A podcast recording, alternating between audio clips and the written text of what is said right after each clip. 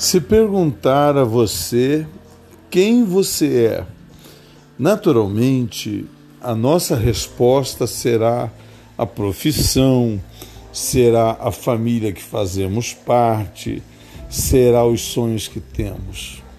Eu quero te sugerir uma medida que vai influenciar todo o teu sucesso. Quando perguntar a si mesmo ou for perguntado por alguém quem você é, a primeira resposta naturalmente venha a ser na tua boca aquilo que você também esteja vivendo. Você possa dizer: Eu sou filho de Deus.